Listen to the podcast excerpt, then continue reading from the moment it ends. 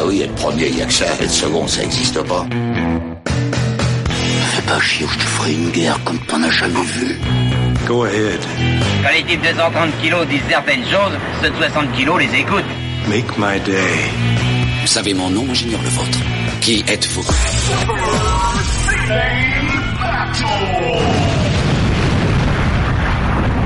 Le second, c'est un con.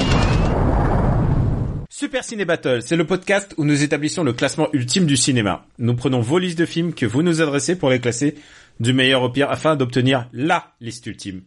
Ceci est notre épisode 94 déjà. Et de l'autre côté du poste, j'ai le gladiateur Stéphane Boulet, alias Plugin Baby. Hello papa, comment ça va? Eh ben écoute, ça va très bien parce que euh, sachez-le pour l'anecdote, nous enregistrons ce- cet épisode euh, le jour d'Halloween et je me suis dit qu'est-ce que je pourrais faire de vraiment effrayant le jour d'Halloween? Eh ben, j'ai décidé, c'est parler à Daniel. Voilà. C'est vrai, tu enregistres le jour d'Halloween. Tu sais, c'est le genre de détail que j'oublie complètement. Pourquoi? Parce que je, je, je passe complètement à côté d'Halloween. Alors que si on habitait aux États-Unis comme Benjamin François, eh bien, euh, Halloween, ce serait genre le, la plus grosse fête de l'année, quoi. Et d'ailleurs, Benjamin François, Halloween, c'est le seul jour où il reçoit de la visite et il se pose pas de questions quand même. Dégueulasse. Oh là là, putain, ce podcast entièrement décidé à dire du bien de notre. Mais euh, ce ce qu'il y a, de bien, c'est que euh, c'est que c'est que du coup, ça ça, ça donne un, un, passe-conduit. Tu sais, tu sais que Hmm. vous êtes, tu sais que on est méchant quand l'autre est pas là et inversement. Du coup, voilà, on a chacun le, le droit de, on a Ouais, gagné je- le droit d'être méchant. Je vois ça, exactement. Alors, on est dans un épisode un peu spécial. Alors, on s'est même pas présenté. Daniel Andreev, Camille Boutique sur Twitter, et toi, t'es Stéphane Boulet, alias GK Plugin Baby. Et on anime ce show. Euh, Est-ce qu'on a besoin de faire une... Il faut faire la présentation, je suis désolé. bah, bah, ça peut être le premier épisode de quelqu'un en fait, même s'il n'a pas écouté, euh, même si on fait des épisodes de une heure pour cette fin d'année, on voilà, ça peut être le premier épisode de quelqu'un cet épisode 94. Pour nous faire parvenir des listes, c'est simple, c'est trois films par liste, un titre si vous voulez vous la péter, et vous nous l'envoyez à supercinébattle@gmail.com. Nous sommes, tu l'as dit, dans nos années 60, donc là, c'est plus la peine de nous envoyer, on a eu déjà assez de listes. Ça veut dire qu'à l'épisode suivant, c'est-à-dire à l'épisode 95, on passe aux années 2000, aux films des années 2000, donc vous pouvez nous envoyer toutes les listes que vous voulez, et je tiens à l'annoncer, le dernier, le premier épisode des années 2000 et le dernier épisode des années 2000 seront des épisodes de taille normale. Je sais, t'as- Voilà. t'as protesté, t'as fait non, c'est, ça suffit, une heure c'est bon. euh, moi, tant que tu me donnes les films que j'aime, ça va. Moi, je t'ai dit non, Stéphane, on, on peut pas faire ça pour notre public. Il faut leur donner le maximum et il faut quand même leur donner des débuts de saison et des saisons finales épiques. Et on a eu beaucoup de retours d'ailleurs sur le précédent saison Oui. finale, alors on était parti sur euh, le frère de Ron Howard et finalement les gens s'attendaient pas que Substitute allait devenir un film important pour notre cinéphilie. Et, je pense que euh, nous avons ouvert les oreilles et les yeux de beaucoup de gens sur The Substitute, qui qui est peut-être l'un des films les plus importants des années 90. hein. Mettons les pieds dans le plat. Je pense, ouais. Je pense qu'il faut, il faut appeler les, il faut- voilà. Il faut appeler les choses comme elles sont. Voilà, Voilà. il faut à un moment donné euh, s'engager. Voilà, et je pense que c'est c'est- c'est ça aussi notre devoir, c'est qu'à un moment donné, sur certaines situations importantes, euh, comme est-ce qu'on mange des frites ou des nouilles à la cantine, euh, il faut s'engager. Euh, et donc là, on s'est engagé sur The Substitute. Je m'engage aussi de faire au moins deux listes en une heure. Je sais pas comment je vais faire. wow, Alors, tu sais comment, tu sais comment je vais m'y Ça prendre? ne s'est jamais vu, ça ne s'est jamais vu. Je, je sais comment je vais m'y prendre. Si, ça s'est déjà vu au tout début de l'émission, quand même. Ah oui, c'est vrai, c'est vrai. si c'est simple. Je vais, euh, pas parler de Kubrick et pas, euh, embrayer le pas sur Sergio Leone. Ouais, ce serait une bonne idée, ouais. Normalement, on est peinard. Et je vais commencer. Euh, tu sais quoi C'est pas la peine de résumer tous les épisodes de la liste, tous les films. De, euh, c'est pas la peine de résumer tous les films des années 60 parce qu'on l'a fait à l'épisode précédent. On va juste rappeler que il était une fois dans l'Est et rentré deuxième C'est ça, à la place du con. À la place du con entre 2001, l'Odyssée de l'espace et Harakiri. Et Harakiri, c'est pas mal. Et euh, Spartacus est euh, désormais 19e. Donc c'est euh, 20e même. j'ai 20e, ouais, 20e. 20e. Entre If et l'étrangleur de Boston, pardon. Ce qui est une, euh, une place très politique, puisque entre Yves et le Oui, vrai. Boston, c'est la place de Spartacus. C'est la place de Spartacus. Effectivement, une fois de plus, on voit toute la pertinence du marbre. Voilà. Nous n'y sommes pour rien. Et maintenant, euh, allez, on y va, on va pas rappeler que Don Camillo est dernier. Est-ce qu'il va être déboulonné cet épisode? Je ne sais pas. On va euh, passer à une liste malicieuse qui nous est envoyée par une fidèle auditrice qui s'appelle Vanessa Akei Shenron. Ah bah oui, Shenron. Merci Shenron pour ta liste. euh, C'est vrai. à la soirée euh, Nanarland. Donc merci encore à toutes ces soirées qui nous donnent l'opportunité de rencontrer euh, nos auditeurs. Et c'est une liste qui s'appelle Mais on les a déjà pas classés ceux-là ah, ah c'est l'idée originale, dis donc. Oui, puisque c'est des films qu'on a, euh, puisque c'est basé sur une erreur, évidemment. Nous avons fait une erreur, on a classé deux fois euh, un même film, ou plutôt sous deux titres différents, le titre en VO et le titre en VF. C'est ça, complètement. Et mea culpa, on a retiré évidemment le titre qui n'était pas bon, c'est-à-dire le titre en français. Et, euh, euh, pour les pour les auditeurs fidèles, vous savez de qui il s'agit. Il s'agit de From Dust Till Down, une nuit en voilà. enfer. Mais et, de toute façon, et on a dit, ça crée la jurisprudence du marbre, euh, qui est quand- une fois que le marbre a gravé une fois, euh, c'est ce classement-là qui, qui tient en compte, Ah bah pas oui. le nouveau. Voilà. On peut pas regraver. Hein. Voilà. J'espère qu'on a redit des trucs différents depuis, parce qu'en même temps, c'est des, des choses qu'on a dit il y a trois ans, donc euh, peut-être, euh, peut-être qu'on a, on a oublié ce qu'on a dit en trois ans. Mais là, c'est des films qu'on a déjà classés, et tu vas voir l'astuce. Le premier film de cette liste. C'est des homonymes, c'est ça? Non, non, non, c'est des films qu'on Ah. a déjà classés. Le premier film de cette liste, c'est Les Nerfs à vif de Jack Lee Thompson. Donc des, des remakes. Voilà. ok. Pas Donc, les originaux du nous, coup. on a classé les remakes, et donc Voilà. maintenant, euh, on va classer les originaux. Donc les originaux, donc c'est euh, donc dans le remake, donc euh, réalisé par. euh, Jack Lee Thompson. Oui, non mais le remake c'était celui Ah. dont on avait parlé, c'était. Euh, euh, Brian De Palma.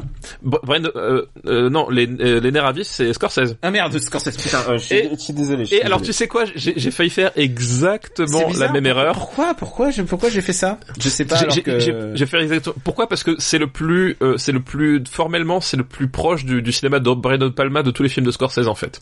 Je Euh, pense. ouais. on, on- on en avait parlé lors du, euh, lorsqu'on avait classé le film. Effectivement, si tu regardes bien stylistiquement, c'est c'est presque plus un film de Brian De Palma qu'un film de, de Martin Scorsese. Euh, voilà, notamment sur l'utilisation des euh, du de- des angles de caméra, des choses comme ça. Enfin bref. Et du coup, moi aussi au premier, j'ai failli dire euh, De Palma. Je fais eh, non, c'est Scorsese. Et, Et, donc, juste pour dire, on a parlé des nerfs vifs dans l'ép- l'épisode 10, donc il y a quand même plus de 90 épisodes. Et c'est vrai. et c'était, euh, il est 75e de la liste des années 90. Et donc à la donc dans le remake, c'est euh, Robert De Niro et euh, Nick Nolte. Et là, on échange respectivement De Niro euh, pour euh, Robert Mitchum et Nick Nolte pour euh, Gregory, Peck. Voilà. Ce qui est, ce qui est pas, ce qui est littéralement les beaux gosses de base de l'époque, quoi.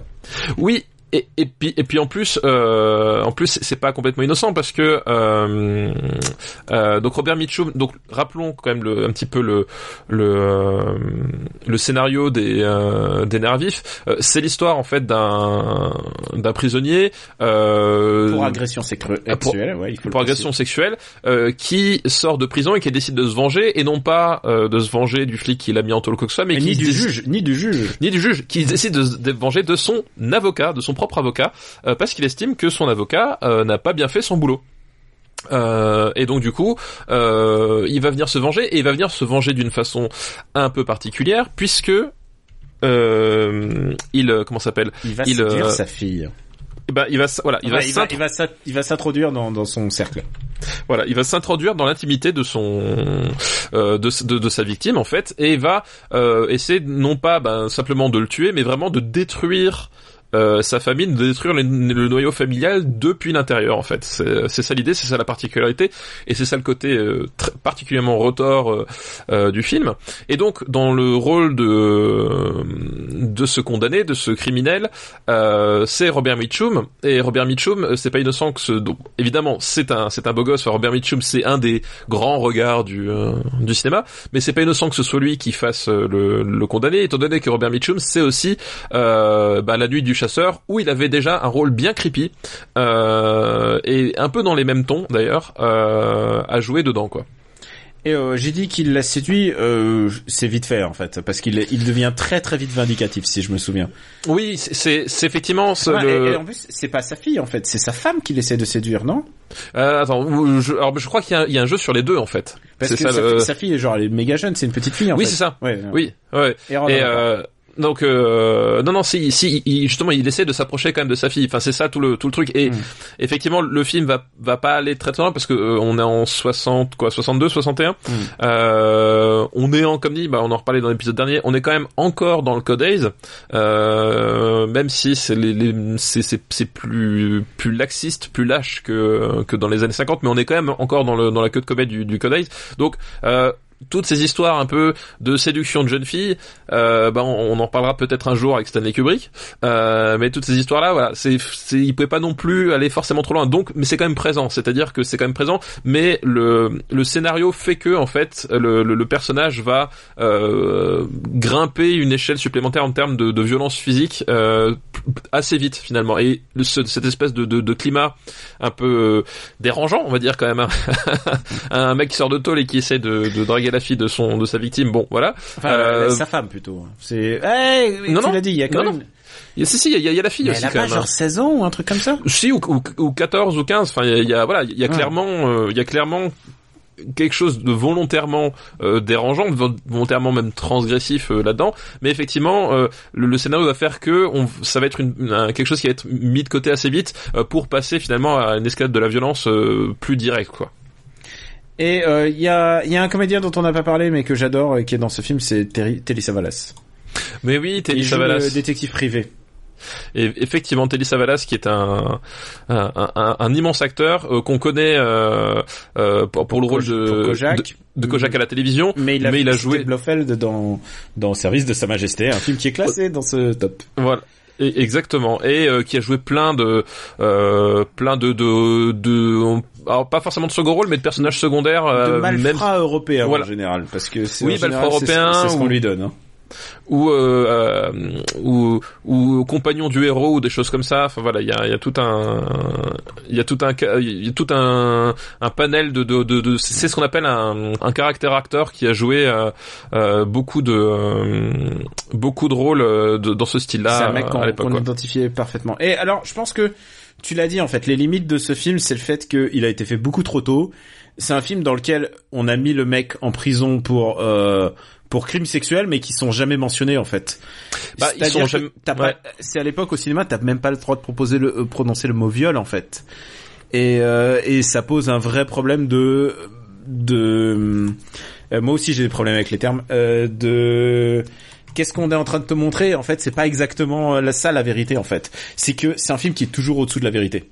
Et je pense que c'est ça sa limite bah, en fait, c'est vrai que c'est un film. Euh, euh, c'est un film qui justement n'a pas le loisir d'aborder complètement son sujet, puisqu'effectivement, c'est un criminel sexuel qui va s'approcher d'une famille et qui va séduire la femme, la fille. Enfin, et la fille, je crois, ouais, elle a 14 ou 15 ans dans le, dans le, en tout cas dans la narration. Je crois et, que il, et, et il la menace. Et c'est ça voilà. le truc. Enfin, elle a 14, 14 ans à l'écran, mais sans doute oui. plus, plus âgée. L'actrice était, ouais. l'actrice était plus âgée, mais dans, dans l'idée, on reste quand même sur cette idée que c'est une, une jeune fille de, de 14 ans. Et effectivement, euh, on, passe à côté, enfin, on passe peut-être à côté justement de, l'aspect le plus dérangeant de, cette histoire, en fait, euh, euh, à cause de, bah, de ces considérations du fait que on marchait sur des œufs. Donc, on, on, c'est un peu, on va dire un peu la limite qu'il y a dans le dans le truc, c'est que on, pouvait espérer quelque chose de plus de plus frontal frontal sur ce sujet-là, quoi. Est-ce que t'aimes ce film?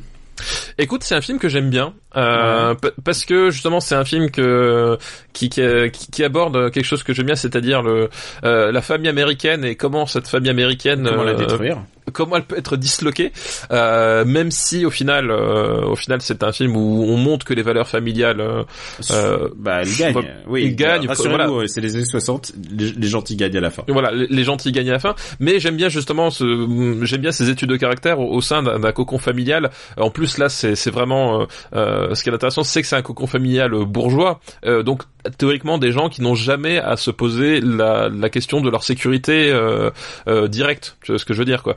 Euh, surtout dans les années 60 où, où globalement une banlieue pavillonnaire, enfin t'avais pas de, de t'avais pas de questionnement à grande échelle sur la, la, sécurité que tu pouvais ressentir dans ce genre d'endroit quoi. Surtout pas aux États-Unis. Surtout pas aux États-Unis. Donc euh, voilà et j'aime bien justement ce, ce, côté, on va on va aller bah, mettre un peu un grain de sel dans ce qui dans ce qui était censé être des rails toutes tracées euh, et faut dire que que le l'affrontement final donc euh, entre Gregory Peck et Robert Mitchum est assez classe. Euh, voilà, c'est en termes de en, en termes de, de, de, tension, en termes de, de de mise en place, de mise en scène, il y a ça fonctionne vraiment euh, vraiment pas mal quand même finalement. Et en plus, c'est une grande lancée pour Jack Lee Thompson puisqu'il sort quand même d'un autre film culte qui est Les Canons de Navarone quand même. Oui, c'est vrai, ouais, c'est vrai. Je pense que c'est sa meilleure période. Il, euh, voilà, c'est une période riche pour lui. Euh, peut-être qu'on le classe? On va que classer. Parce que sinon, Mais oui. on va, on va, on va faire encore une liste et je veux pas. Exactement. Voilà. Moi, je veux faire au moins deux listes ce coup-ci. Alors, années 60, l'énergie. Alors, Les nerfs à vif. Donc Cap Fear pour un ceux Cape, qui Cape Fear, ouais. Cape Fear, qui je cherche le titre euh, VO. Euh, mes nerfs à vif. Euh, bah, justement, déjà par rapport à l'étranger de Boston, toi. Hmm. Moi, je, moi, je te dis, je le mettrais entre le livre de la jungle et le jour le plus long. C'est, c'est là, c'est, c'est, et si je veux bien t'entendre sur plus ou moins, mais c'est, Bon, alors moi, je, je le mettrais en dessous du jour le plus long, déjà. D'accord, ok. Bon, bah voilà. Mais, mais, euh, suis Hein ah, au-dessus de Fantomas quand même. Au-dessus, au-dessus de Fantomas, mais en dessous de Cartouche. Voilà, ok, bah voilà. Vendu. Ok, hop. Les nerfs à vif pour la deuxième fois. Je me rends compte que je crois, je crois que je n'ai pas vu le deuxième film de, de sa liste, figure-toi. Ah. D'accord. Le deuxième film de sa liste, c'est la- The Little Shop of Horrors, et je n'ai pas vu l'original. Ah, alors si, moi je l'ai vu, il y a- mais il y a un certain temps déjà. Je crois que j'ai dû le voir euh, une fois. Mais ça te fait un euh, truc à regarder avec tes enfants. bah du coup, effectivement, effectivement, si en plus toi tu l'as pas vu, c'est l'occasion de le revoir avec des yeux neufs. Voilà. Moi, j'ai pas vu l'original. Voilà. Donc, euh, et le troisième film de la liste de Vanessa Kay Shannon, c'est Casino Royale. Ah, ah bah oui, forcément. a classé l'original. Enfin, l'original. le- Enfin le, oui, la, la version, la version 2006. Alors, il y a, il y a une ambiguïté dans ce que je viens de dire, parce qu'on dit l'original. Mais en fait, Oui, c'est l'original. Enfin, on va parler du premier film sorti, c'est-à-dire qui est Oui. un, film et qui est considéré comme le premier Casino Royale. Mais d'abord, il n'est absolument pas canonique dans, il pas canonique. dans Ouais. les Ion Productions. Et en plus, ce n'est pas un James Bond parce que c'est un film comique. C'est ça, c'est qu'en fait, effectivement, il y a euh, parce que en fait, c'était quoi l'histoire? C'était que dans les dans les droits littéraires qui avaient été négociés, celui- celui-là avait échappé, c'est ça? En fait, voilà, c'est que euh, Broccoli avait négocié le personnage de James Bond, mais il avait négocié euh, les, les droits des romans au fur et à mesure. Et il n'a pas eu les droits pour Casino Royale, et c'était à l'époque une chaîne de télé, c'était CBS qui l'avait récupéré. Et, euh, et du coup, euh, il n'a pas, il a pas pu faire Casino Royale. Ensuite, ils ont récupéré les droits. C'est en récupérant les droits beaucoup, beaucoup plus tard qu'ils ont eu le droit de faire le film. Mais du coup, euh, ce film-là a été lancé en parallèle du, succès euh, des Broccoli euh, Saltzman. Euh, pour euh, pour grappiller dessus sauf que la Non, direct- pas du tout, pas du tout. Alors non, non, c'est c'est faux, c'est faux, mais c'est faux. encore une très bonne imitation je de Alors, notre tu, tu- tu sais que maintenant, euh, mes enfants aussi, quand ils, quand ils, ils- je les chope en train de faire un truc, ils me regardent, ils font, font mais c'est faux, mais c'est faux. les enfants imitent Eric Wirth, quoi. C'est- voilà. Faut- je voulais pas le dire, je voulais pas le dire parce que là, on, faut le dire en antenne, on était en train de bitcher, non pas sur Eric Woerth, mais sur Louis Sarkozy.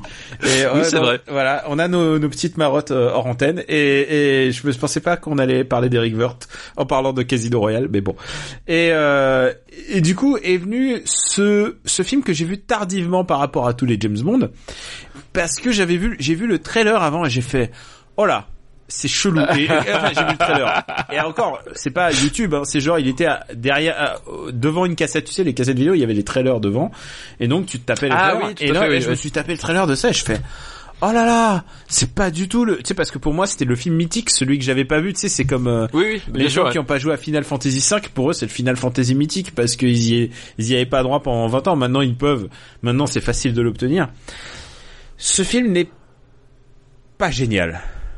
Alors, ce film, effectivement, bah, déjà, on va en revenir, c'est que le personnage principal, c'est quand même Sir James Bond, euh, mais qui est joué par David Niven, qui, qui joue le criminel, euh, super criminel dans le cerveau avec euh, euh, Bourville et Belmondo. Il joue dans Euh, les canons de Navarone, figure-toi, dont on Il a joue dans les. Canons de Navarone. Il joue dans, il joue dans 55 jours de Pékin qu'on a 50 dans- que j'ai vu. Tu l'as vu, ça y est? J'ai vu les 55 Putain, jours de Pékin. L'épisode des devoirs de vacances arrive, mais je pense qu'il arrivera après l'épisode de 2010. 2010 voilà. Donc euh, donc c'est un acteur euh, un acteur euh, britannique et euh, il est comme dans le comme dans le roman original, opposé au chiffre, au chiffre qui est joué par euh, quelqu'un qui n'aime pas les copieurs, les fils de pute, en, l'occurrence Orson Welles. Euh, voilà, petite, ré- petite référence euh, euh, glissée au passage. Euh, mais effectivement, le ton, c'est que euh, globalement, euh, ils veulent surfer. Évidemment, on est en, on est en 67, hein, donc on est euh, on est très peu de temps après euh, la sortie de de Doctor No. Ils veulent surfer sur le euh, sur la vague James Bond. En même temps, les mecs, ils ont les droits, euh, c'est c'est de bonne guerre. Euh, mais sauf que du coup, ils ils vont pas du tout faire un film euh, de James Bond classique d'espionnage. Ils vont faire un truc euh, bah, complètement euh, complètement loufoque, euh, à tel point que d'ailleurs il y a Peter Sellers et Woody Allen qui, qui, jouent dedans. qui joue des James Bond. Et c'est pour ça que j'ai vu le trailer et qui m'a choqué à l'époque, c'est que le trailer qui disait et Peter Sellers c'est James Bond. Voilà, et exactement. David et James Bond. Et là je me disais hein hein? Et, et Woody Allen et James Bond. Et, je fais, Voilà, exactement. hein? Et, et Ah, je même crois- Ursula Andress et James Bond aussi. il y a Ursula Andress qui joue James Bond, il y a Moni Penny elle joue James Bond. Enfin euh, c'est- c'est n'importe quoi. C'est c'est euh, c'est pas nul, mais c'est c'est pas ce que tu attends même d'une comédie parodique de James Bond. C'est Bah, c'est- littéralement c'est le le le template de de The Party qui a été adapté euh, Oui, bah, sur c'est ça. euh, ouais, et The Party qui qui est sorti après hein, d'ailleurs. Ouais, c'était c'était ces films L'embryon, c'est l'embryon de The Party en fait. c'était ces films euh, un peu air de air du temps, joie de vivre. Parce que quand Oui. tu vois ce film, tu comprends Mm. exactement ce que le coup de joie de vivre. C'est un film ultra pop. Et quand je dis pop, c'est visuellement c'est pop et la- le son est ultra pop. C'est une espèce de tous les trucs des musiques d'ascenseur euh, des années 2010 là genre le easy listening ça vient de là quoi tout tout est la ma- ce volume là est la matrice de de toutes ces de tout l'easy listening quoi Ouais, ouais et, effectivement, quand tu dis c'est c'est même pas ce qu'on attend d'une parodie de James Bond, parce qu'une parodie de James Bond, c'est OSS 117, euh, qui qui est une parodie de James Bond. Là, on est sur un film en fait où ils ont calqué euh, euh, le nom des personnages euh, et vaguement le décor hein, et encore, mais ils font un film, c'est un film à sketch. En fait, c'est à un moment donné un film où ils, enchaînent des, des sketchs complètement absurdes, euh, des scènes de, de, de bagarre où on se balance de la, de la- des, des tartes à la crème et, et des extincteurs au, au visage. Euh, et c'est effectivement, c'est pop acidulé, c'est effectivement les années 60 euh, sous acide, quoi, avec euh, des, des, des scènes où t'as 40 personnes en train de se, se donner des bourre-pifs sur un, sur un décor bleu, rouge, euh, avec des bulles partout. Enfin, c'est complètement psychédélique, quoi. C'est, euh, c'est un, je pense que c'est un, un, un, un- truc qui a été conçu sous, euh, sous drogue de façon assez certaine, quoi. C'est pas possible autrement. Il y a pas beaucoup de sérieux dans cette entreprise. Il y a énormément de caméos et en plus, il y a, je dis il y a beaucoup de caméos. Il y a beaucoup de réalisateurs parce qu'en Oui. fait, euh, en fait, Oui, t'as sont- John Huston qui en fait partie notamment. Oui, il y a euh, John Huston et John Huston qui joue un rôle. John Huston, je crois qu'il joue euh, M. Ah oui, ouais, non, non, exact, genre, possible, ouais, ça n'a ouais. aucun sens. Il y a même Belmondo qui joue dedans à un moment il y a donné. Belmondo, il fait un tout petit caméo. Il y a d'un- il y a- militaire, je Il y a crois. Peter O'Toole qui fait. Il y a William Holden. c'est c'est n'importe quoi c'est vraiment c'est le film des copains de l'époque et et en même temps tu sais quoi? Mais c'est mieux, c'est mieux en parlant de films de copains, euh, c'est mieux que Astérix aux Jeux Olympiques quand même.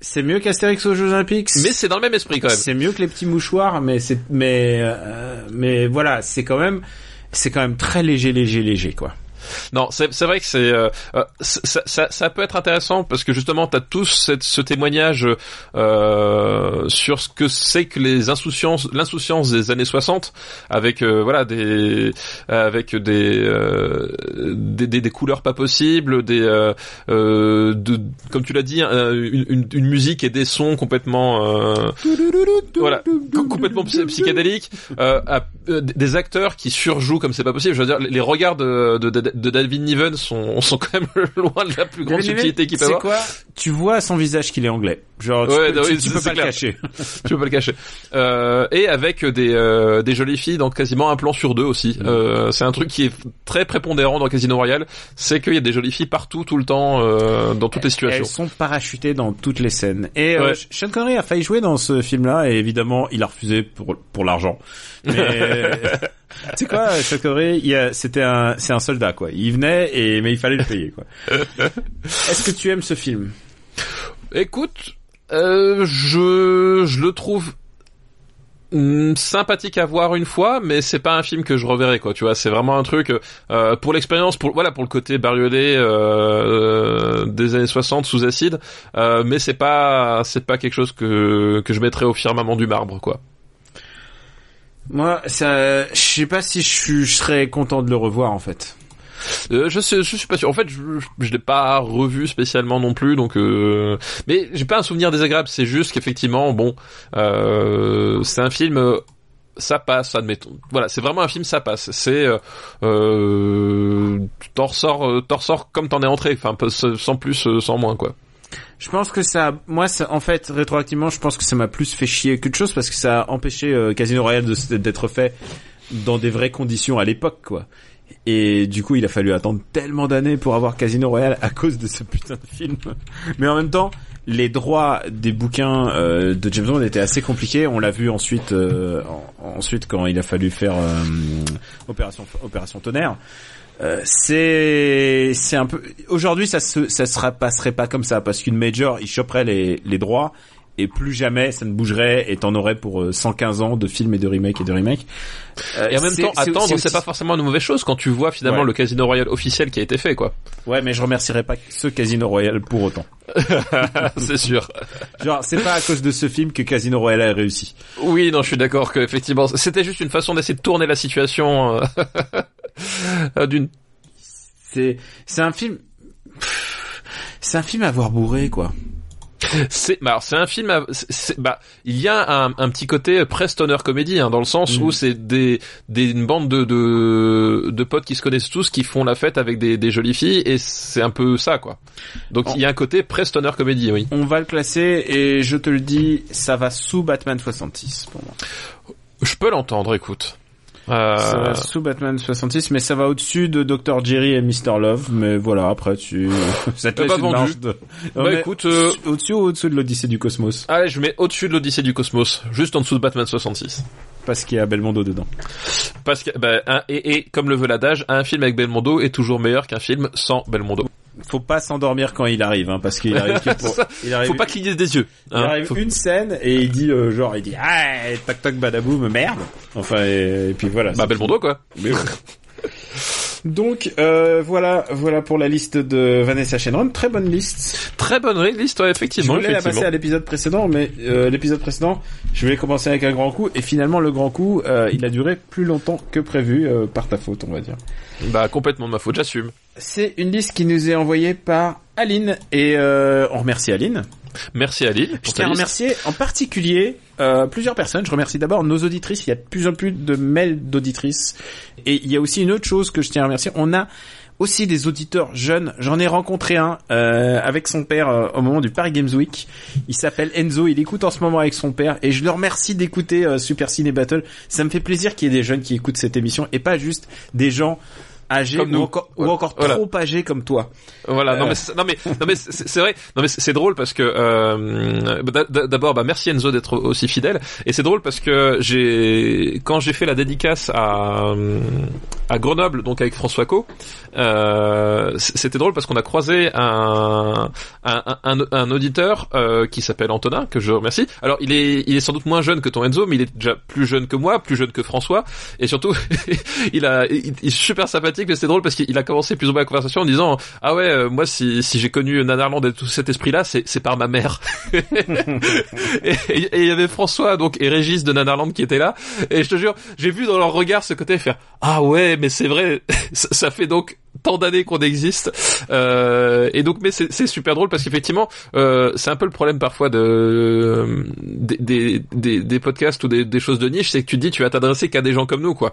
Euh, et en fait ça fait plaisir de temps en temps de croiser des gens qui, qui ont rien à voir avec euh, avec notre profil et qui nous aiment quand même et donc euh, je, je tiens à remercier effectivement leur, leur existence et leur fidélité Et tu sais quoi, à chaque fois que je rencontre des auditeurs, ils me montrent leurs cheveux, ils font on est on est dans ton camp.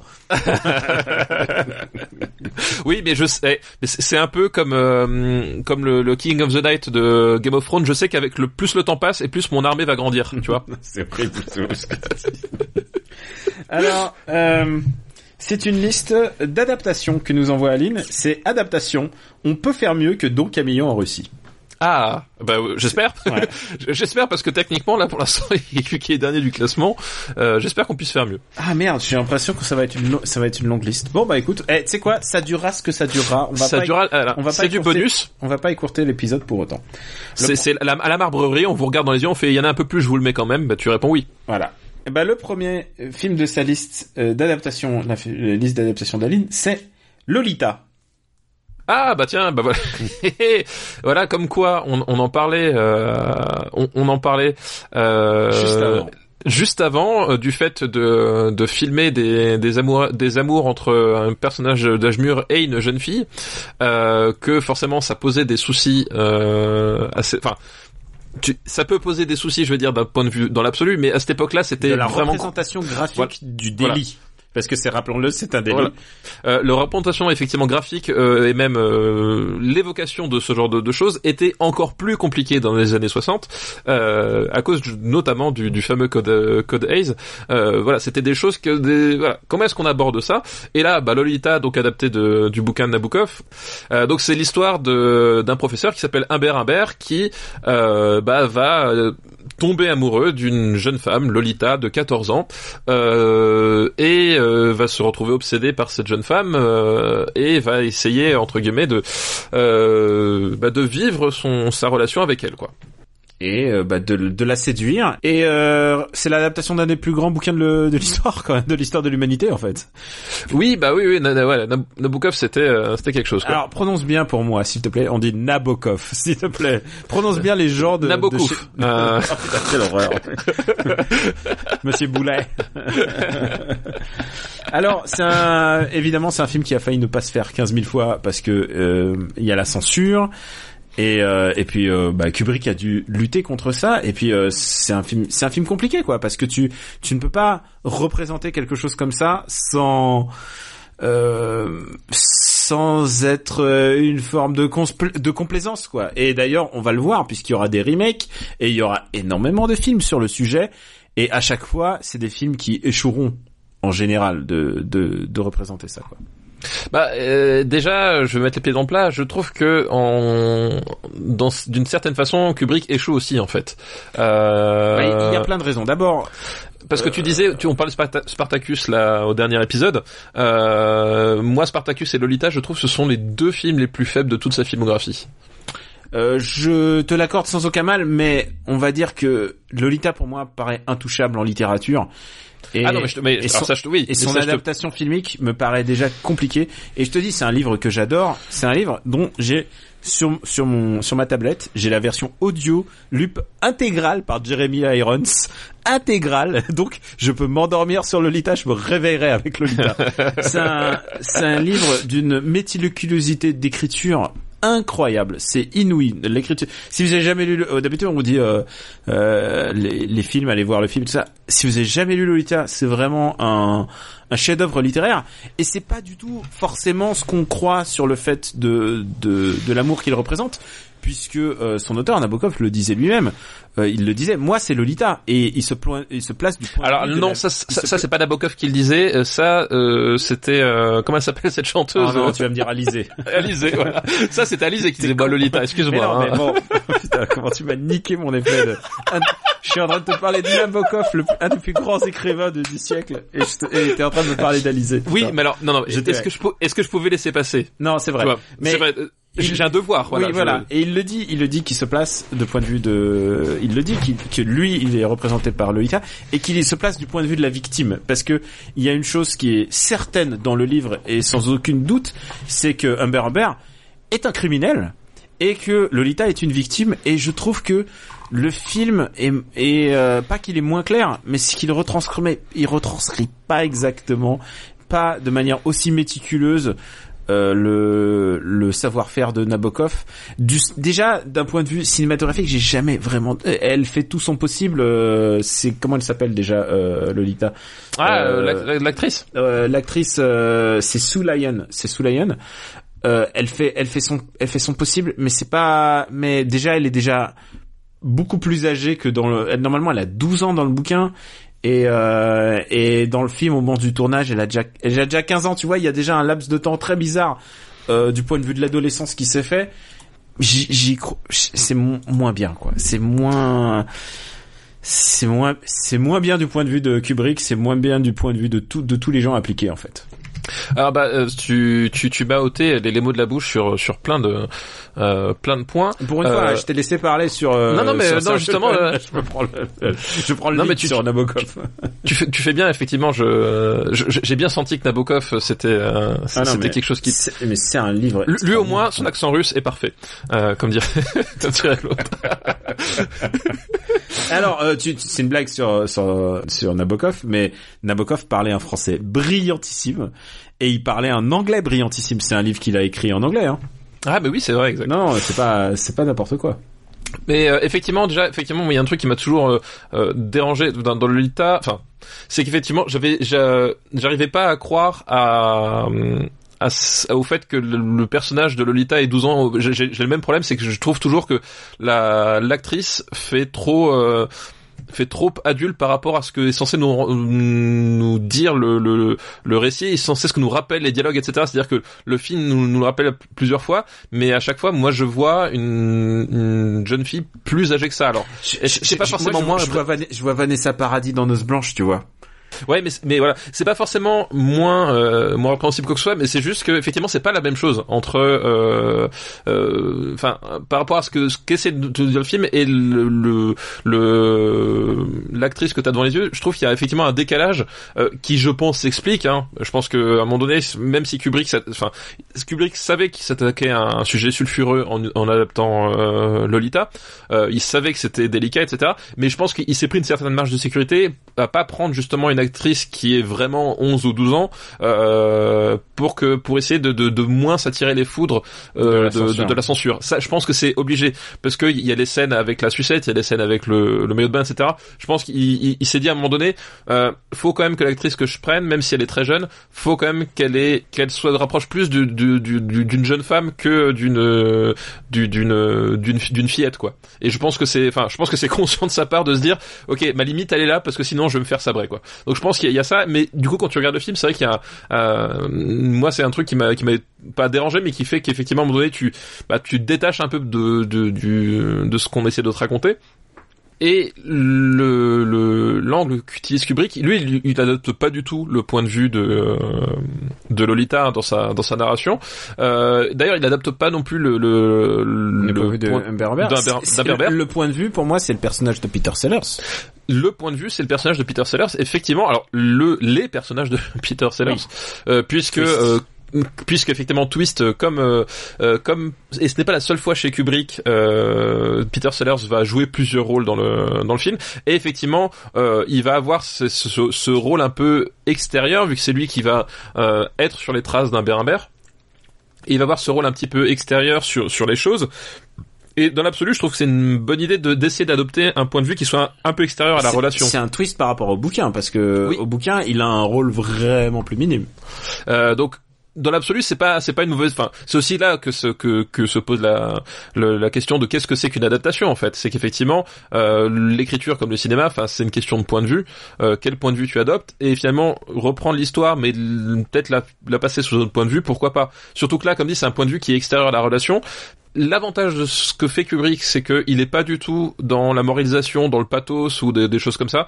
Ça, c'est un truc qu'il évite vraiment bien, et ça, euh, je trouve ça vraiment intéressant parce que euh, c'est tout le problème effectivement de, ce genre de sujet, c'est qu'à un moment donné, si t'es dans la immédiatement dans un truc euh, hyper moralisateur, mm, dans la condamnation immédiate, machin, bah c'est pas très intéressant et c'est ça tombe complètement à plat.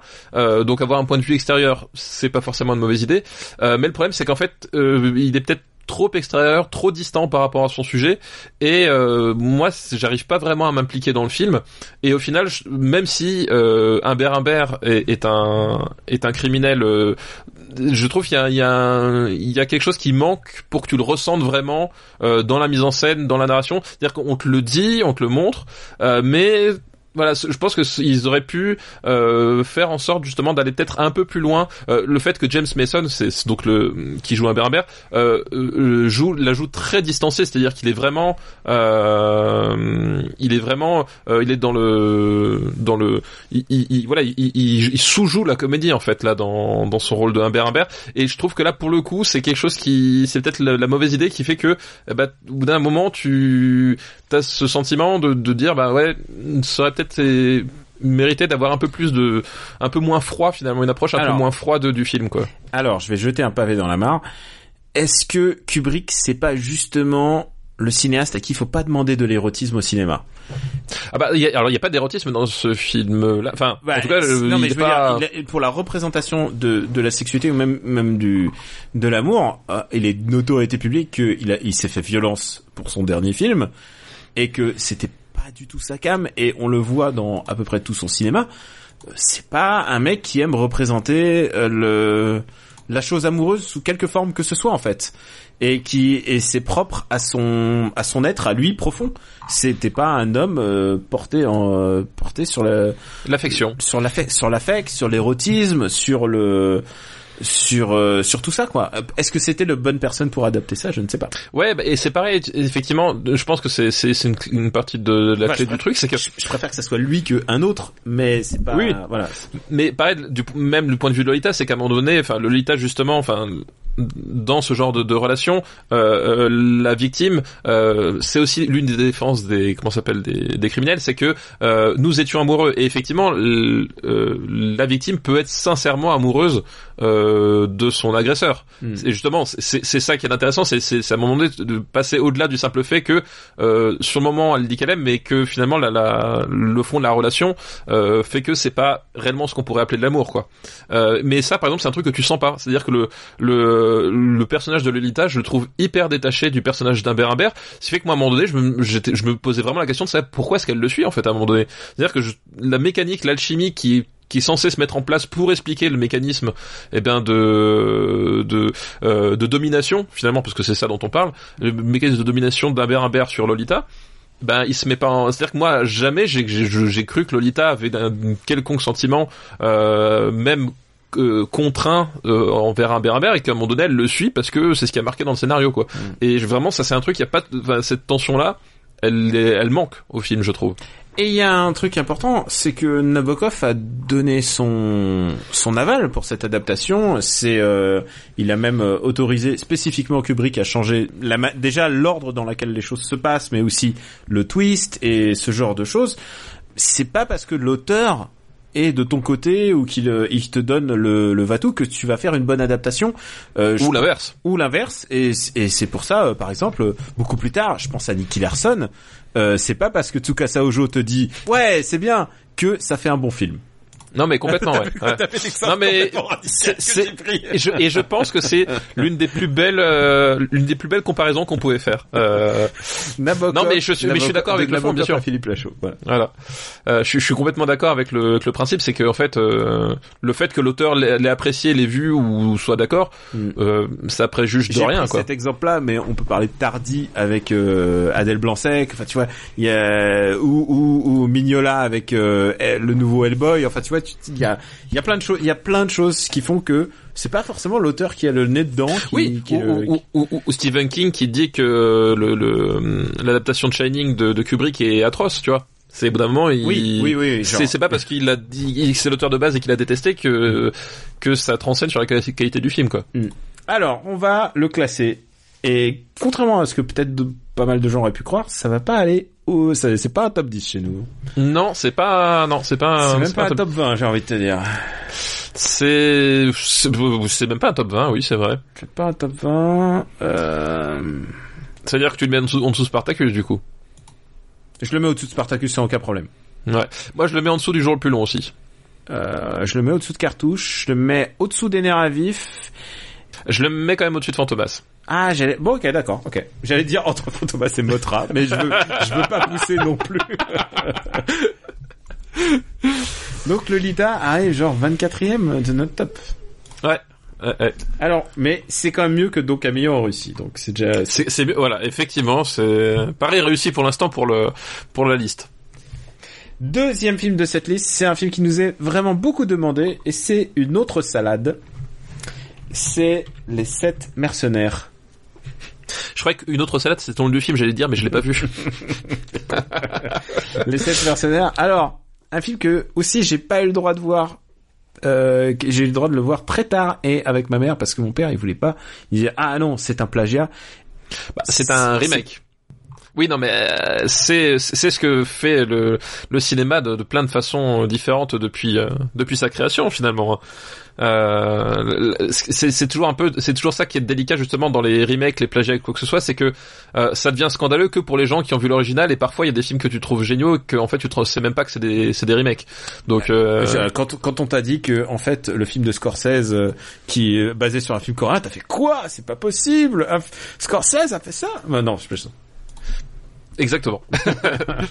euh, surtout en plus, je suis, des, je fais partie des rares personnes qui défendent l'original Oui, et le remake. sais, donc, euh, euh, mais oui, donc euh, les sept mercenaires, c'est la transposition euh, des sept samouraïs de Kurosawa euh, un des plus, dans plus grands films de un des plus grands films de l'humanité, je tiens. un des plus grands films de l'humanité. Avec cette assertion, je suis complètement d'accord. Mm.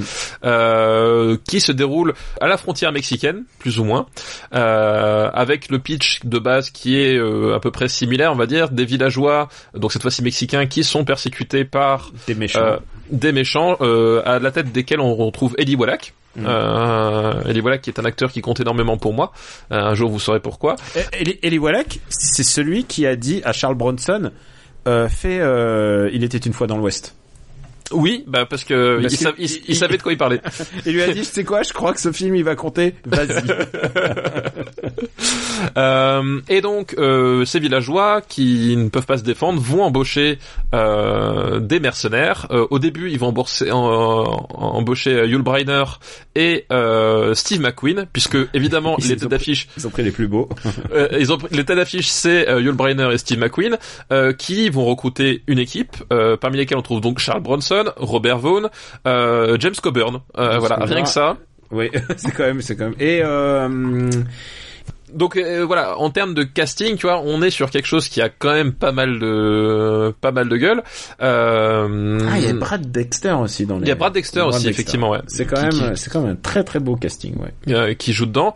Euh, et ben voilà, du coup, on va suivre ces personnages qui vont euh, devoir défendre ce village et qui vont un peu apprendre aussi les villageois ben, à participer à l'effort de, de guerre, puisque euh, la bande Ali, Ali Wallach, qui sont quand même super nombreux en face.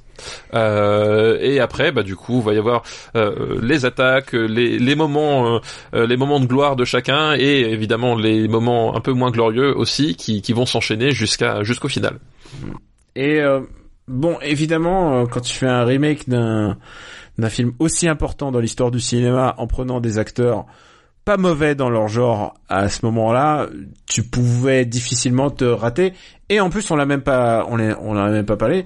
Euh, c'est John Sturges qui euh, oui, c'est John Sturges, ouais. qui Ouais. réalise et bon bah c'est quand même c'est quand même un, un grand réalisateur quoi. C'est, le mec qui va faire la grande évasion plus tard. Enfin, tu vois, c'est Voilà, quoi. Sturges, ouais, effectivement, Sturges, c'est la grande évasion Coral. Quai Coral. Donc c'est pas non plus le le euh, le premier venu, quoi, hein, on va dire.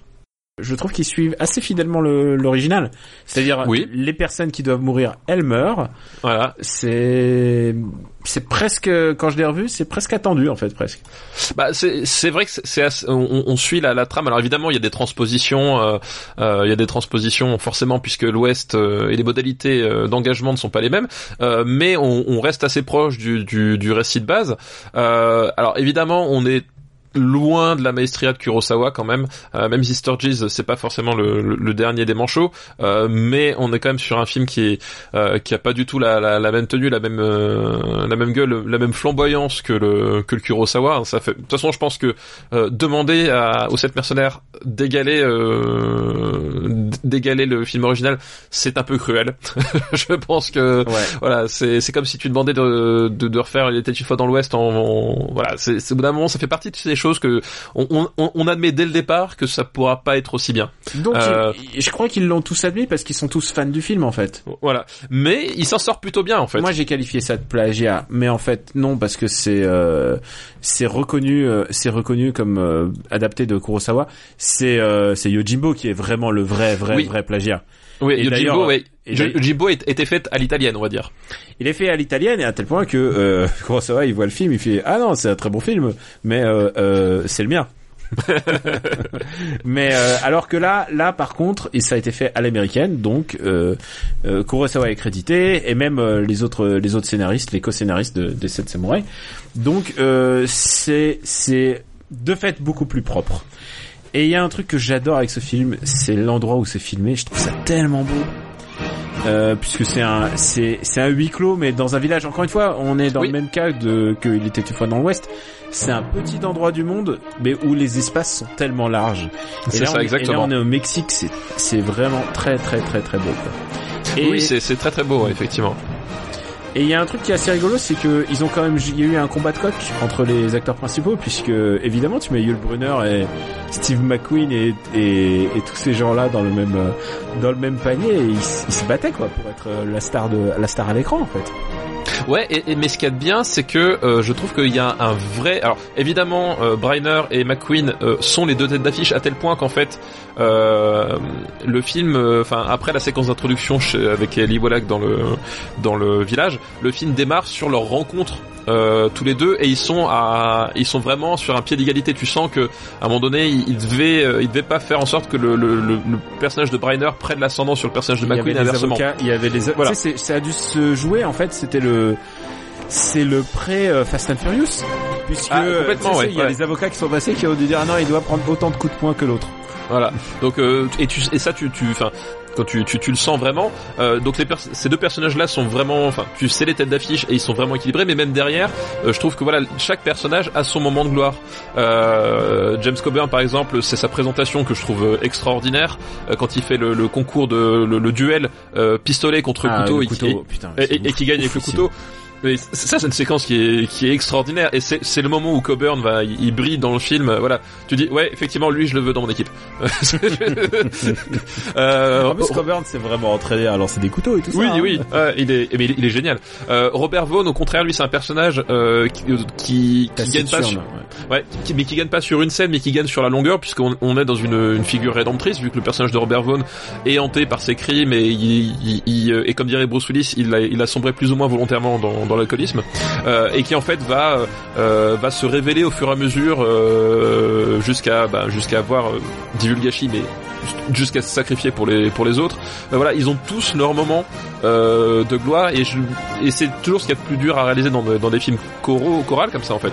Puisque c'est un film choral d'une certaine façon, c'est que chacun a vraiment son moment euh, son moment fort ou est, est suffisamment intéressant sur la longueur pour que euh, s'en fasse un vrai personnage. Je Quoi. crois que c'est ça la, ré- la réussite de cette mercenaire, c'est qu'ils ont réussi à trouver le truc qui fait de pourquoi ces mecs-là vont s'unir pour sauver un village mexicain. Parce que dans l'absolu, tous ces mecs-là, ils en ont rien à foutre du village mexicain. C'est ça qui Oui, est... C'est genre, c'est le prétexte à s'unir. Pourquoi ils décident de s'unir alors que il n'y a pas d'argent à gagner, il n'y a pas de gloire à avoir, ils vont tous probablement mourir.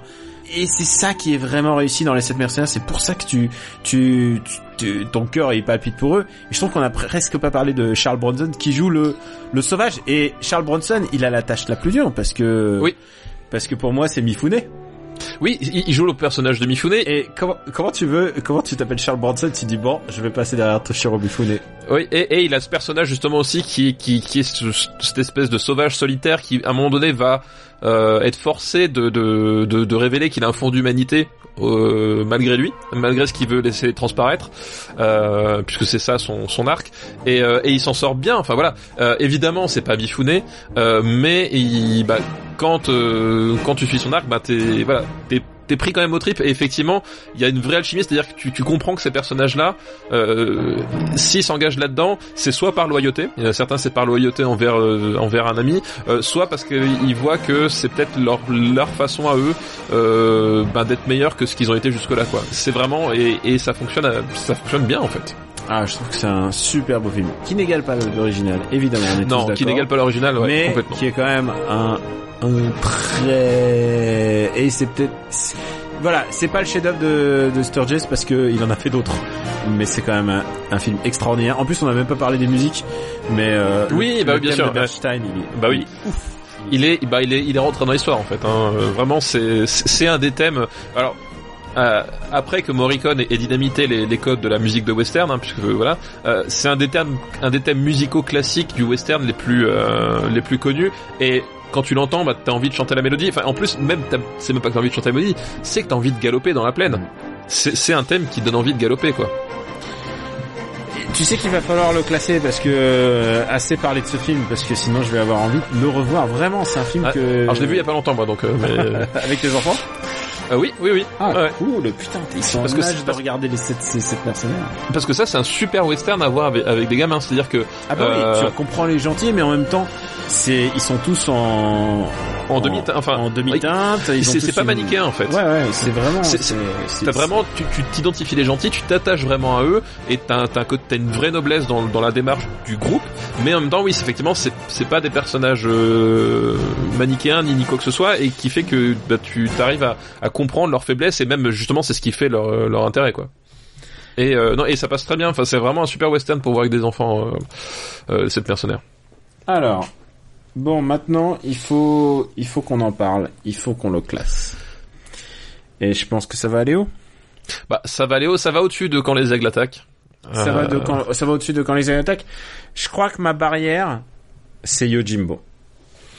Euh, oui, moi même j'ai envie de te dire ma barrière c'est 100 000 dollars au soleil. Ok, sous bullet. Euh, ok, Non, sous bullet. Sous bullet. Ça te va? C'est parfait, nickel. Ok. Et c'est un- et je pense qu'il faut le répéter. Ce film n'est que euh, 9ème. Euh, il est 9ème, c'est bien, je, je compte bien. Oui, Ouais, non, neuvième, ouais, il- c'est ça. Non, il est dixième maintenant. Il est Dixième, déjà oui, dixième. c'est ça. Dixième. Ce film n'est que dixième parce que c'est un remake et que l'original est oufissime. Que Non, l'ori- l'original euh, fait partie des plus grands films de l'histoire du cinéma, donc voilà. Voilà, genre, tu peux pas égaler ça. Et un jour on en parlera si un jour on fait un module euh, années 50. Et on est en dépassement de temps, mais il nous reste encore un film et on a dit qu'on irait au moins jusqu'au bout de cette On liste. va, on va jusqu'au bout. On va jusqu'au bout, on va tout donner. On donne tout, on donne tout.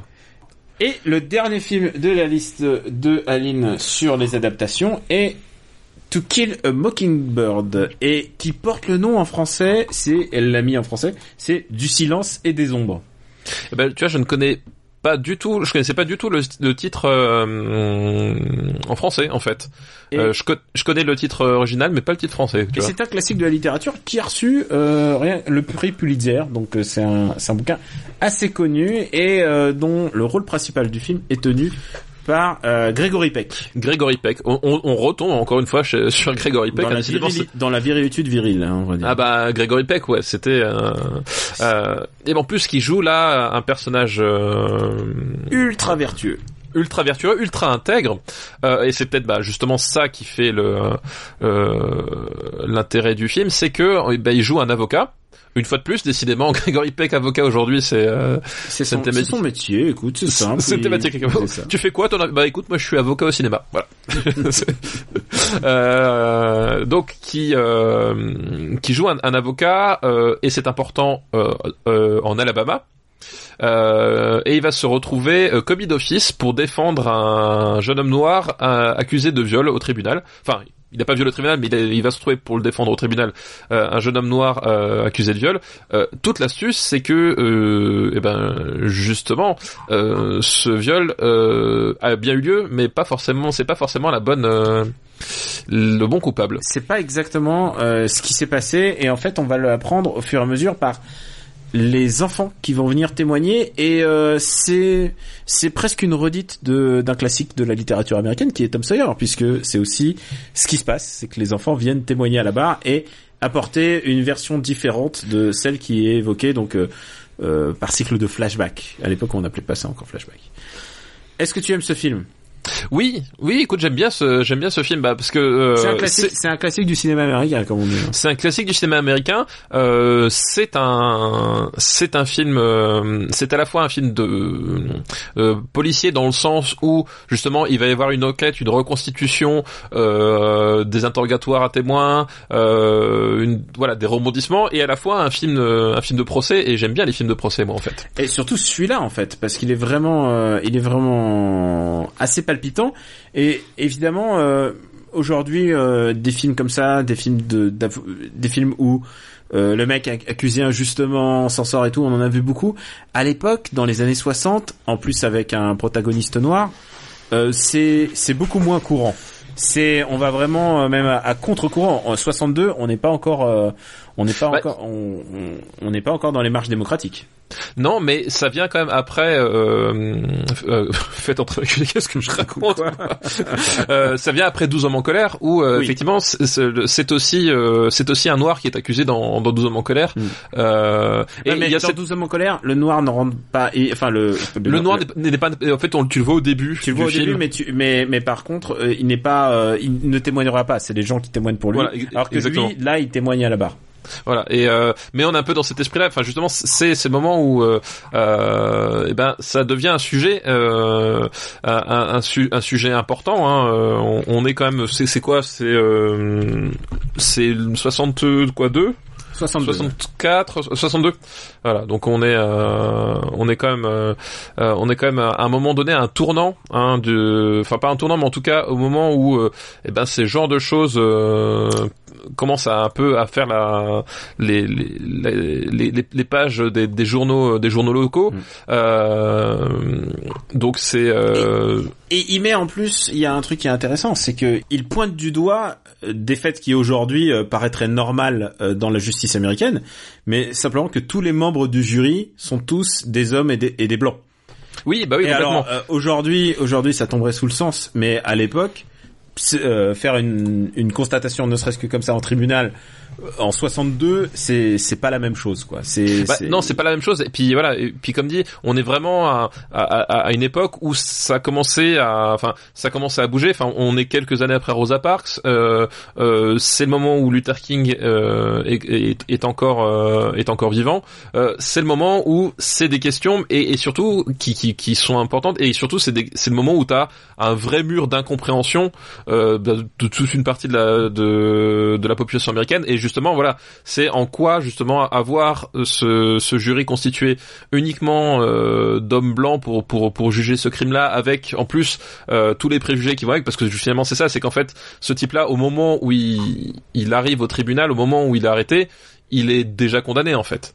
Euh, et le personnage de, de, de Gregory Peck, il va arriver dessus, et c'est uniquement parce que il arrive à dépasser euh, le, le fait établi que ben c'est on a, on a trouvé un noir, c'est forcément lui qui, qui a commis, qui va s'attacher à autre chose, c'est-à-dire va s'attacher simplement à trouver la vérité, qui va euh, qui va progresser de, dedans quoi. C'est juste que c'est à un moment donné, il y a une personne dans l'assistance qui se réveille, qui se pose les questions et les questions qu'il faut et c'est et ça parle de ça aussi justement d'une société qui qui se pose pas des questions parce qu'on ne voit pas où est le problème on voit pas où est-ce qu'il y a matière à avoir une question quoi.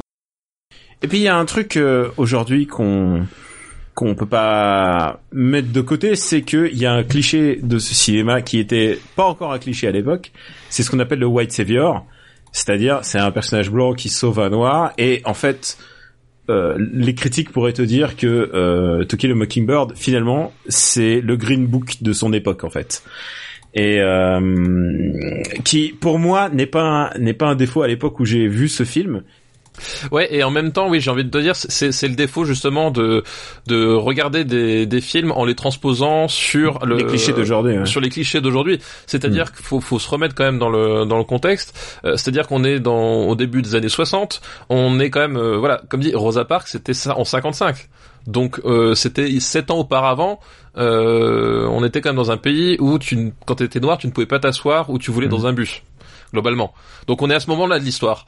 Donc euh, qui, enfin, dans la position euh, qui faisait des films Hollywood, c'était les blancs. Euh, qui étaient les acteurs, c'était les blancs. Euh, quel la, seule moyen de prendre conscience de ce de ce genre de problématique euh, pour une large euh, euh, population, c'est qu'à un moment donné, justement, la parole vient de quelqu'un qu'ils écoutent, à savoir un blanc, puisque Luther King bah, parlait à parlait à sa communauté et parlait à une certaine frange de gens instruits qui n'étaient qui étaient pas de sa communauté, mais c'était tout. Malcolm X, pareil. Enfin, c'était des gens qui s'adressaient à leur communauté parce que euh, ils avaient le pouvoir, ils arrivaient à synthétiser ce qui était, mais c'était difficile de passer au-delà, euh, au-delà des communautés qui représentaient euh, chacun à leur façon. Et du coup, il fallait forcément passer par un personnage euh, blanc pour dire à à d'autres blancs que oui, bah écoutez les gars, peut-être ce qui se passe là, c'est peut-être important. Faudrait, faudrait peut-être à un moment donné se. Mhm. Ah mais je suis euh, totalement de ton avis. écouter. Quand Et tu fais ça en 62, c'est pas la même, c'est pas la Voilà. même chose qu'en 2018 quoi. Voilà, c'est ça. Effectivement, et- tu, et fais ça en même- 62. et pas la même manière. l'erreur, c'est- Et, l'erreur, c'est effectivement reprendre ce genre de film et dire, euh, oh là là, c'est encore un blanc qui sauve un noir, c'est into- c'est intolérable, c'est un film Mhm. raciste.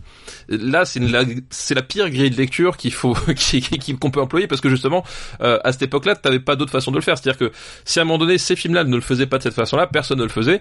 Et aujourd'hui, justement, tu pourrais pas te poser la question de dire, bah ouais, est-ce qu'à un moment donné, il y a pas un problème du, enfin, voilà. Et, le problème, il y en aura, il y en aura toujours un, mais c'est un des premiers films qui euh, qui acceptait de le, le faire. Il faut voir que nous, pour nous, maintenant, aujourd'hui, c'est totalement normal, mais c'est un film qui était renié par la moitié de l'Amérique comme étant euh, faisant partie euh, de l'intelligentsia hollywoodienne et qu'est-ce qu'ils nous font la morale et tout ça, quoi. Voilà, donc exactement, ouais. ouais. Donc c'est important vraiment de remettre le truc dans dans le contexte euh, et qu'effectivement, enfin c'est euh, c'est c'est c'est c'est con à dire, mais c'est à un moment donné combien tu avais, j'ai pas les statistiques, mais je pense que t'avais pas énormément d'avocats noirs aux États-Unis en 1962 euh, et c'est pas un problème, c'est pas parce qu'ils étaient pas compétents, c'est juste qu'on les laissait pas accéder à ce genre de poste.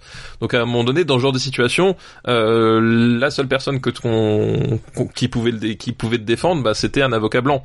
D'où le d'où d'où ce fait là et, on- et finalement au fond ce qui ce qui compte justement c'est que on te montre que euh, cette personne là donc le personnage de Gregory Peck euh, arrive à défendre son client parce que lui ce qui l'intéresse c'est pas que euh, c'est pas les, les, les préjugés c'est pas que son client soit noir. Finalement c'est au, au départ c'est même pas ça son combat c'est juste qu'à un moment donné lui il c'est quelqu'un qui est attaché à la justice. Il est même pas attaché à défendre son son client par principe. C'est juste qu'à un moment donné il est attaché à, une- à la vérité. Il découvre que la vérité est n'est pas celle qu'on qu'on a dite au début. Et c'est ça qui va être le déclencheur. C'est qu'à un moment donné le film te montre que finalement pour résoudre la solution c'est qu'il faut arrêter d'être un connard quoi. C'est tout Je, je suis totalement de ton avis et aussi euh, de ce fait des, des grilles de lecture, c'est-à-dire que oui bah ouais complètement ouais. Et je pense qu'il faut toujours, et c'est ce qu'on essaye de faire, de contextualiser les films.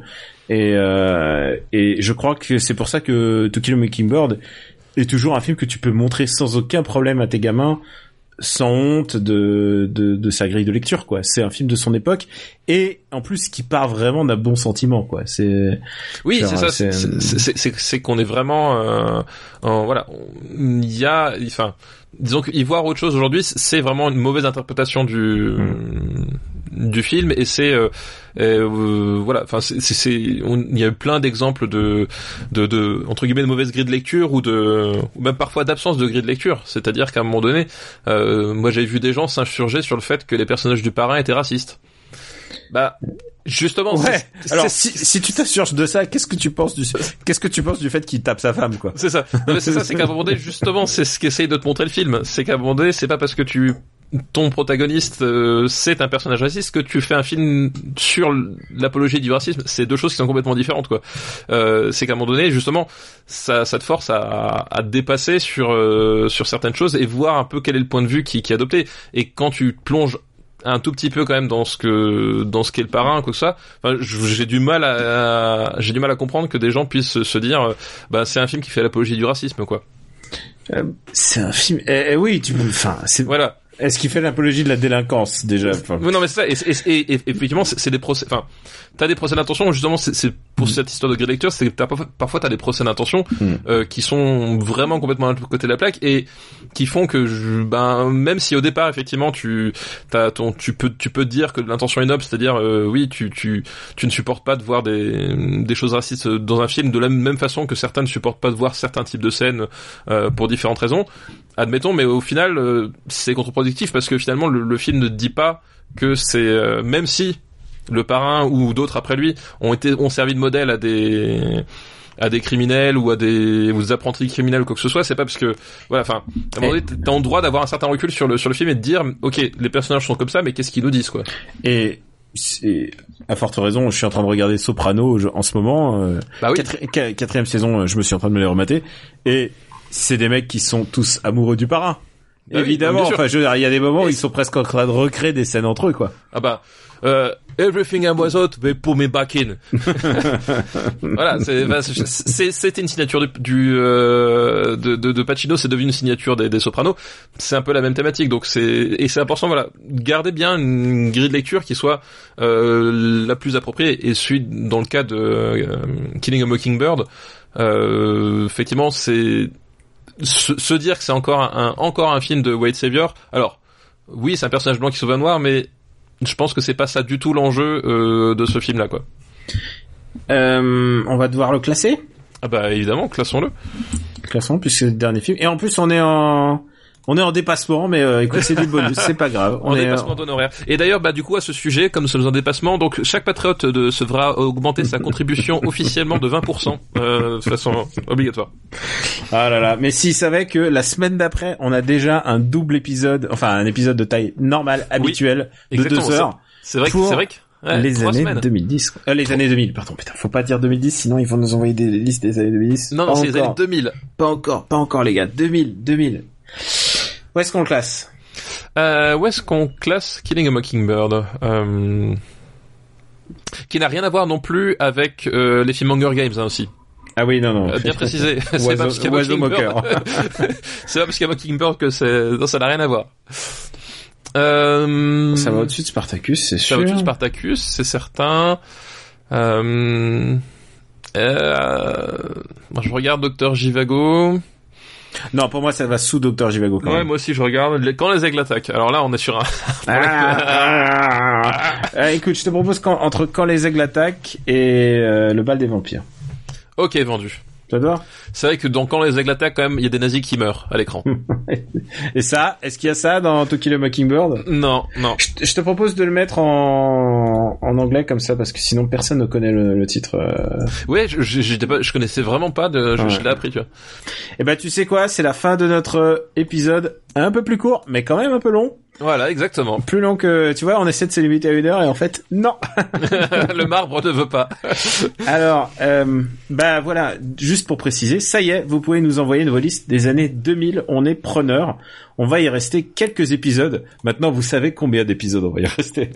c'est pas compliqué de deviner. Oui, c'est vrai en plus. C'est vrai. Maintenant, vous, vous savez, vous savez le programme. C'est la première fois que vous et nous savons le programme sur plusieurs épisodes. on sait où on va. Mais normalement, on va réussir à faire ce qu'on fait. Alors, euh, quelle est ta recommandation? Alors, ma recommandation, c'est un livre, Daniel, que tu, dont tu as déjà parlé, en fait. Euh... Ah bah écoute, je sais. Est-ce qu'il y a Dot et Américaine dedans Exactement. Ah, le Euh, meilleur livre du monde. Et, et on va rester effectivement euh, Dans la justice dans la justice, euh, dans la justice, et puis même dans le dans le White Savior aussi, puisque euh, on, on est quand même sur un sur un film avec euh, euh, une communauté donc de euh, d'Indiens qui se font massacrer les uns après les autres euh, sans qu'on sache euh, euh, vraiment euh, ce qui se passe et qu'à un moment donné ben va y avoir euh, une enquête et on va se découvrir qu'il va se passer pas mal de choses qu'on n'imaginait pas. Donc effectivement c'est la note américaine euh, de David Gran que j'ai que j'ai dévoré pendant ces vacances. Je peux même pas dire que je l'ai lu.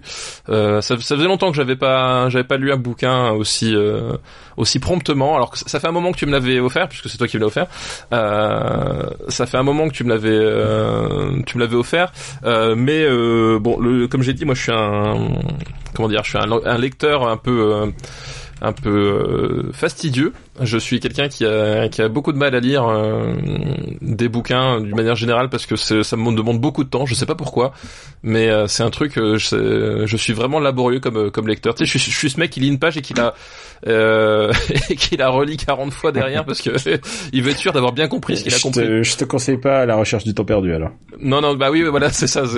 Euh, donc du coup, c'est toujours un peu délicat pour moi. Euh, mais euh, mais qu'est-ce que je voulais dire? Oui. Euh, mais du coup, celui-là, par contre, je l'ai, je l'ai dévoré et et bon, c'est un c'est un bouquin qui est vraiment qui est vraiment passionnant parce que enfin ça c'est une histoire vraie, ça raconte en fait les une, vraie enquête, donc c'est plus ou moins la la naissance du ah oui. Ce livre, donc, c'est une enquête euh, qui s'est réellement déroulée, donc dans les, dans la, la, sur le territoire des Indiens Osage euh, au, au début des, des années 20. Euh, mais euh, David Gran, en fait, euh, euh, écrit ça, enfin écrit ça comme un roman en fait. Enfin c'est c'est compliqué à dire comme ça, mais globalement en fait la, la, narration la narration est déjà extrêmement dense. C'est-à-dire qu'il se passe beaucoup de choses, il y a beaucoup de, personnages, euh, c'est sur des, des temps assez longs, il y a beaucoup d'événements. Enfin c'est c'est presque difficile à croire en fait. Au bout d'un moment tellement il se passe de trucs. C'est-à-dire que moi je suis arrivé au, au, au tiers du bouquin, j'ai fait mais mais c'est pas possible quoi. C'est-à-dire que vraiment cette histoire elle est hallucinante. Et quand euh, quand David Grant te, la raconte euh, voilà avec un avec un sens de la narration qui qui est assez tendu assez dense euh, tu dis mais comment ça comment à un moment donné ça a pu ça a pu échapper? Comment est-ce que ça a pu déraper à ce point? Après, tu te remets dans le contexte, tu te remets effectivement, il, faut, il explique bien qu'on est à un moment donné des États-Unis où euh, la police, c'est pas encore quelque chose qui est totalement dans les mœurs. On est encore sur, sur un espèce d'héritage de, de, de l'Ouest avec des endroits. Euh, t'as, as New York d'un côté en gros, et puis t'as le reste des États-Unis de l'autre, où globalement, bon, euh, chacun fait un peu comme il veut. Et euh, c'est tellement White Savior, j'allais penser, c'est que le personnage qui va mettre de l'ordre là-dedans, c'est Tom White, qui s'appelle, euh, qui s'appelle, c'est, c'est un, un agent du, du bureau of en chef du FBI euh, qui va arriver dans ce comté qui va d'un seul coup ben connecter les points et, voir un peu que euh, derrière ces, meurtres il y en a peut-être d'autres et que finalement il y a peut-être quelque chose d'encore plus grave qu'on ne le pensait qui, se dessine quoi. Et euh, vraiment ça se lit hyper bien. C'est hyper c'est très très dense et, et c'est vraiment enfin c'est une histoire vraiment hallucinante et et qui en dit aussi, je pense, beaucoup sur euh, sur les États-Unis, enfin sur l'histoire des États-Unis elle-même. Hein. C'est l'histoire qu'elle voudrait se raconter, qu'elle qu'elle se refoule aussi et que qu'elle sait qu'elle préfère oublier. Enfin, il y a vraiment tout un rapport euh, justement à la mémoire qui est très important dans le bouquin, qui est vraiment très bien restitué. Et euh, ouais, et vraiment, j'étais, je recommande chaudement le bouquin. Je recommande d'autant plus que euh, c'est le prochain film de Martin Scorsese en fait. Euh, et euh, ouais, ils ont annoncé que. Ce que je ne euh, savais pas. Ouais, non, c'est Scorsese qui. Ré... Enfin après, il a qu'il est droit et c'est en production, mais bah, on verra quand ça se fera. Il y a, il y a apparemment, il y a DiCaprio, DiCaprio et Robert De Niro, donc je suis très content que DiCaprio et Robert De Niro soient réunis sous la houlette de Scorsese dans ce film-là, si tu veux. euh, là, c'est c'est un peu le, le triple de combo euh, que, que j'espérais plus. Euh, voilà, et euh, mais c'est un vraiment un bouquin passionnant, quoi. Et euh, pour ma part, je vais être aussi euh, littéraire, donc c'est vraiment, euh, on commence à arriver dans les les idées cadeaux pour pour des fêtes de fin d'année, paraît-il. Celui-là est un beau bouquin, et alors full disclosure, comme la dernière fois, j'avais mentionné Omake Books pour lequel on, tu, tu tu as travaillé. là, en l'occurrence, c'est un livre réalisé par Mana Books et c'est des amis, mais écoute, c'est un très beau bouquin. Et ce livre, c'est euh, James Cameron, Histoire de la science-fiction. Et euh, c'est James Cameron qui parle de SF. C'est tout ça aussi simple que ça.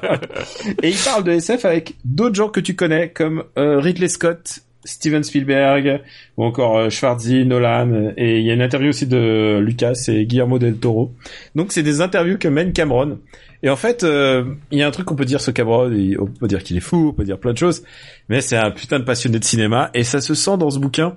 C'est un très très bouquin dans lequel il y a plein de croquis préparatoires, et évidemment, euh, c'est intéressant d'entendre Cameron qui parle à, à Spielberg de bah, de E.T. et tu vois de, de tout le rapport de tous ces mecs-là qui ont été très très importants dans le monde de la science-fiction. Il, il est richement illustré, c'est vraiment un très très très beau bouquin et tu sais quoi? Je vais euh, te l'envoyer parce que tu mérites. Oh. T'as été sage. Je pense que tu. Merci Papa Noël. Je pense que tu le mérites. Voilà. Et eh, écoute, euh, ça sera. Tu vois, tu vois, tu fais deux heures d'enregistrement et après tu te dis ah bah c'est super. Bah ouais, je suis pas vieux pour rien. J'ai j'ai des j'ai des bouquins. Donc voilà, c'est James Cameron, histoire de la science-fiction aux éditions Manabooks. Voilà. Et euh, bah, je crois qu'on est tout pour aujourd'hui. Bah c'est parfait, ouais. On a annoncé la couleur la semaine prochaine. Vous savez ce qu'il y a, vous savez ce qui arrive. Enfin la semaine. Oui, c'est la semaine prochaine. C'est un peu, c'est pas, c'est vrai, c'est la semaine prochaine, c'est pas eh dans la, deux semaines. La, semaine prochaine, il y a deux heures consacrées au retour dans les années 2000. Voilà. Et maintenant, vous pouvez nous envoyer vos listes tant que vous voulez. On les accueille. On, on peut le dire, on était prêt dans le ventre de nos mères. complètement, complètement. on vous remercie beaucoup. Euh, Est-ce qu'on a besoin de se représenter ou pas? Non, tu sais quoi? On va pas le faire. On va juste dire retrouvez-nous la liste complète aussi sur supercinébattle.fr. La liste, euh, le marbre y est. Le marbre est là. Le Marbre vous attend. Vous pouvez, euh, vous pouvez euh, consulter tous les films qu'on a gravés aujourd'hui et précédemment. On est resté deux fois plus longtemps sur les années 60, j'ai l'impression, donc c'est très agréable. on vous embrasse très fort et on vous dit à bientôt pour les années 2000 et euh, c'est bientôt le countdown. En fait, faudrait faire un final countdown spécial pour euh, Super Ciné Battle, quoi. C'est ça. Il, faut, il, faut, il faudrait faire quelque chose pour marquer le coup. Ouais. Parce que j'ai calculé, il faudrait encore euh, 3600, c'est plus de 3600 jours avant le- la prochaine décennie, quoi. Tu vois. Oui, c'est ça. Donc ça... ça fait long. Ça fait quand même long. Hein. On croise les doigts. Bon, on vous embrasse très fort et on vous dit à très très très bientôt. Ciao à tous. Merci.